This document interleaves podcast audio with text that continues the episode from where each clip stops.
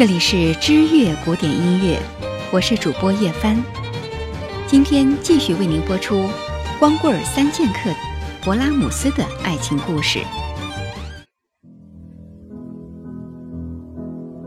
别一提到勃拉姆斯，就一定要提到舒曼、克拉拉，连我自己都说烦了。我们首先要来说一说勃拉姆斯的继母。勃拉姆斯的父亲是一位低音管演奏家，在二十四岁的时候娶了比他大十六岁的克里斯怡·尼森为妻子，婚姻生活很不美满。在一八六四年时，勃拉姆斯劝父母分居了，母亲在次年去世。不久之后，父亲续弦，他便是卡洛里奈夫人。当时，勃拉姆斯的父亲六十二岁，继母才四十四岁。婚后，父亲经常带着爱乐协会的朋友光顾卡洛里奈夫人经营的咖啡馆儿。后来，父亲病倒了，勃拉姆斯在赶去汉堡陪伴父亲的最后的时光里，他这才意识到父亲有多么爱这位继母。勃拉姆斯一生未娶。不喜欢他的人说他的作品没什么情感，音乐总是冷冰冰的。抛开音乐不说，单论勃拉姆斯这个人，他的确配不上什么好词儿。虽然不能说是一个躁怒症患者，但是他的举止粗鲁却是不争的事实。他还是一个喜怒不形于色的家伙，面对再怎样炽热的情感。在他的脸上，从来都是平静如底。不过，如果就这样武断地说他是一个缺乏生活情调的人，确实不妥。有一些小事儿也能体现出他生活中罕见的幽默元素。有一天，一位音乐界的同行拜访，寒暄之后，客人突然发问：“勃拉姆斯先生。”您在指挥台上进行演出时戴眼镜吗？勃拉姆斯被此一问，忽然想到了自己刚刚指挥的恩师舒曼的作品《浮士德》，于是他这么回答：“当然戴啦！当唱词里出现‘姑娘们将从此经过’的时候，我也得看上一看呢。”勃拉姆斯中年之后近视就非常严重了。不过他出门散步的时候却不怎么戴眼镜儿，据他自己说，是为了不想看到那么多让人烦心的事情。他曾经说过：“眼前朦胧的世界，让我觉得身边经过的全部都是美女，这可比那些把世界看得一清二楚而使信仰幻灭的人要幸运得多。”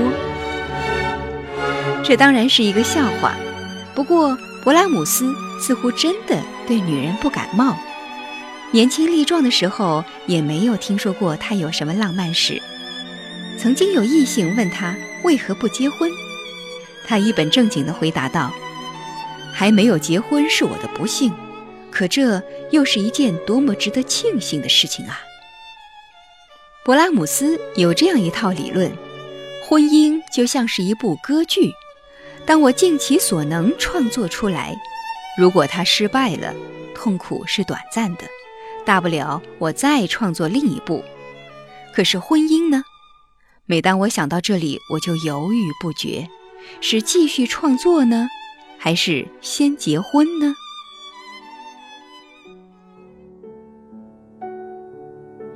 一八八七年的春天，他和朋友在汤湖湖畔散步时。这么对朋友说：“我之所以不痛痛快快的去结婚，是觉得搞艺术养活不了妻子。我也曾经想娶妻，可那时候正是我的作品屡遭质疑的时候。面对这样的评论，我自己可以忍受，因为我知道自己作品的价值。可如果回到家，面对妻子的担忧，想想要和那对充满关怀、担忧的目光对视的时候，我就不知所措了。我不需要安慰，可妻子如果以爱之名对我喋喋不休，就更会让我发疯。所以，单身生活好像更适合我。这是一套多么光鲜亮丽的自圆其说呀！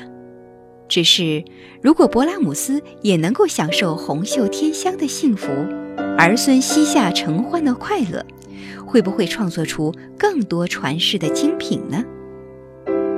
可事实没有如果，还是那句话，让想结婚的人去结婚吧，让乐意单身的就继续单身吧，反正。他们最后都会后悔的。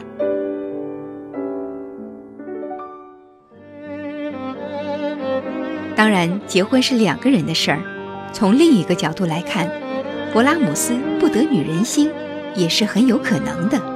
威特曼博士曾经说过这样一个故事：博士得到了一位芳名叫莫拉的女厨师，此女厨艺高超，在整个罗马都赫赫有名。一天。勃拉姆斯同外科医生毕罗德来访，很荣幸地被主人邀请品尝莫拉的手艺。当勃拉姆斯被上佳的菜肴迷住时，他神魂颠倒地脱口而出：“我应该娶一位像莫拉这样会烧菜的女人为妻。”博士半开玩笑地引荐两个人认识，并且对莫拉说：“看。”这位在德国乐坛叱咤风云的音乐家勃拉姆斯先生要向你求婚，你一定受宠若惊吧？我们在场的所有人都知道你是那么的喜欢音乐，每天都会像百灵鸟一样唱个不停。可是莫拉的回答却让在场所有的人大跌眼镜，他把勃拉姆斯上上下下打量了一番，深深地吸了一口气，说。我是一个地道的罗马人，我出生在圣彼得大教堂的边儿上，我就是死也不会嫁给这样一个野蛮人。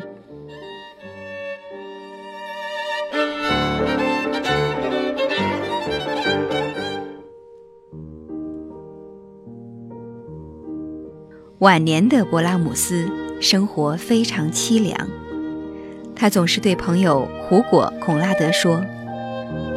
哎你真是一个幸福的男人呐！每当回家，迎接你的是妻儿们温柔的笑脸，而我呢，只能面对冰冷的壁炉发呆呀。这就是一个典型的单身汉的悲哀。但是，可怜之人必有可恨之处，早知今日，何必当初？各位听友，这里是知乐古典音乐，我是主播叶帆。节目到这里的时候，光棍儿三剑客的爱情故事就全部播送完了。感谢您的收听。